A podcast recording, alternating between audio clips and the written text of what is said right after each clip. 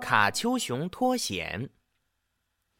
第二天清晨，卡丘熊正躺在一张床上。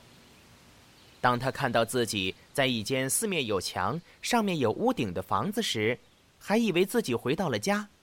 他嘟囔着叫妈妈，又突然想起自己是被巨婴劫持了。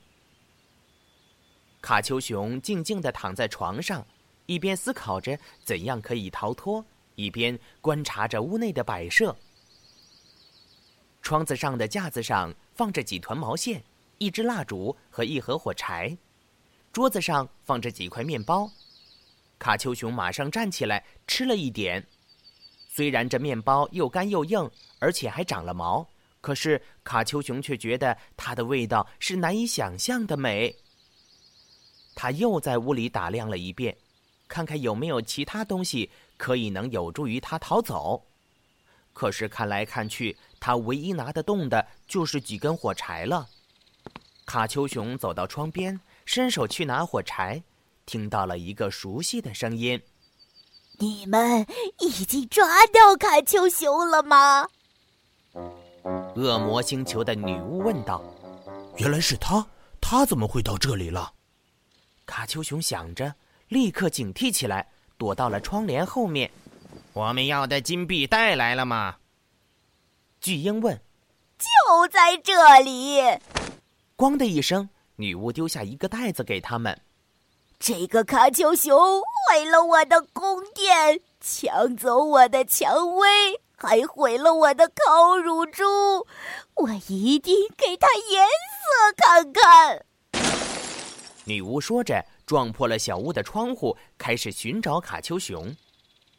卡丘熊明白，在这么小的房间里，女巫很容易抓到它。于是他迅速划亮了一根火柴，点燃了线团，向女巫扔去。女巫看到火，害怕的根本顾不上抓卡丘熊，叫喊着冲出了小屋。线团落在了床上，烧着了床上的帐子，火势立刻蔓延开来。整个小屋顿时浓烟滚滚，女巫站在窗外高声喊道：“喂，卡丘熊，你是在里面被火活活烧死呢，还是出来让我吃掉呢？不过无论你怎么死，我都很高兴。”哈哈哈哈哈哈！火势越来越大。连地板都开始冒烟了，卡丘熊只得沿着烟囱爬了出去，浑身被烟熏得漆黑。他一个人坐在烟囱上，看着空地上正在数金币的巨鹰，和面对屋子洋洋得意的女巫，大气都不敢出。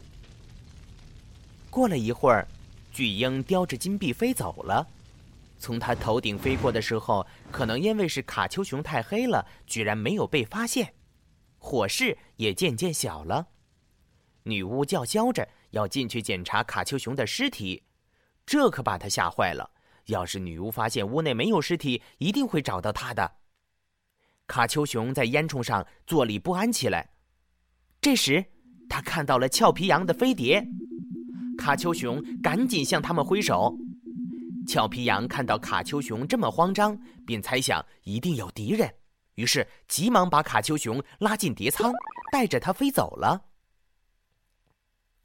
俏皮羊能及时赶到救下卡丘熊，多亏了卡丘熊在巨鹰背上与喜鹊、斑鸠、鸽子夫妇、啄木鸟的对话。当俏皮羊向他们询问起卡丘熊的下落时，他们对出言不逊的卡丘熊印象都极为深刻，毫不犹豫地指出了巨鹰飞行的方向。